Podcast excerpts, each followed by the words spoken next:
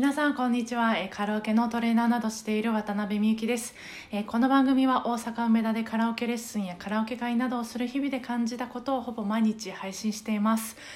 えっ、とまあどうでも小さいことなんですけどこのこの番組はから配信していますっていう毎日言ってるこの一文を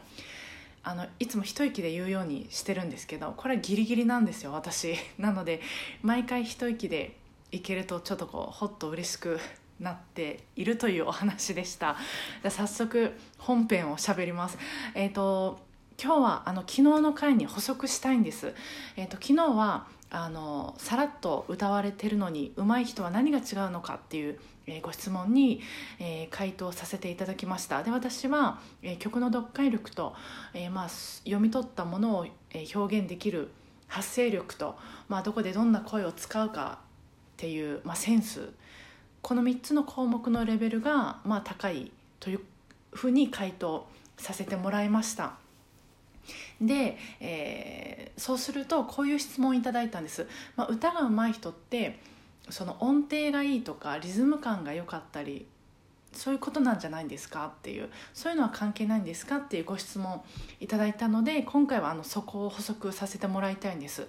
でその3つの項目の一番大事なのは、まあ、読解力やとうん、まあ、今は私は考えてます、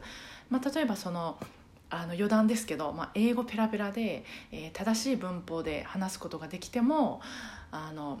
語彙力もすごくあってペラペラだとしても、うんまあ、伝えたいことがない人とか話したいことがない人の会話って、まあ、英語はうまいなっていう印象はあるかもしれないんですけど話の内容は多分つまんないし、まあ、その会話お話を聞いてあ友達になりたいなとかあその意見素敵だってこうなんか心が動く人っていうのはいないんじゃないかと思うんですけど、まあ、そういうのと似てると思うんです。で、えー、と話を戻すとそう何を頼りに曲を読み解いていってるのかというとあのコードワーク、まあ、どこでどんな音が鳴ってるかとかあとバンドの、えーそのまあボリュームっていう回答をしたんですけどバンドの音のそのボリュームだけではなくて、まあ、どんなどうどの楽器がどういう演奏してるかそういうバンドのアレンジもすごくあの大切やと思うんです。これ昨日ちょっと言わなくてあの言ってなくて抜けてたなと思いました。例えばその昨日も例に出した、えーミスチルさんの「花火」という曲で説明させてもらうとあのサビ前で1番のサビ前で、まあ、ギターとか鍵盤がなんか「タラララララタラララララ」と同じメロディーをこう何回か弾いてで最後はドラムとかも加わって「ダッダッダッダッダッダッダッダン」っていうこう演奏してそういうアレンジになってるんですけど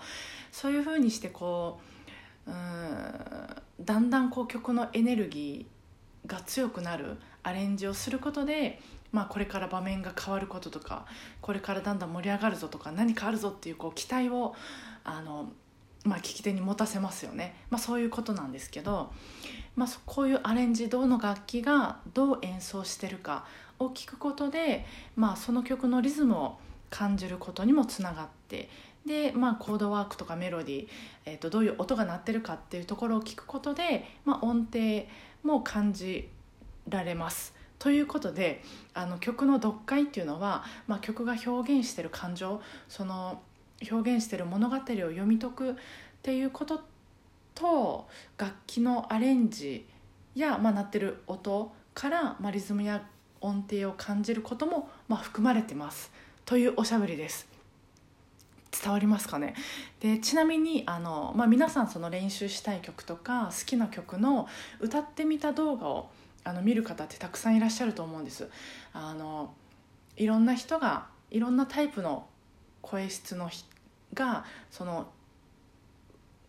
一曲をあ聴きたい曲を、まあ、ある曲を歌ってるのを聞くといろいろね勉強になると思うんですけどこういうこう曲の読解力をつけたいなって方はその例えば、まあ、練習したい曲とか好きな曲のベースとかドラムの弾いてみた動画、まあ、ギターも、うん、弾いてみた動画を見るとあのいいと思います。曲の構造が分かるしあここでこういうリズムになってるんだなとかっていうのがすごく分かってあの面白いです。私もよく見てます。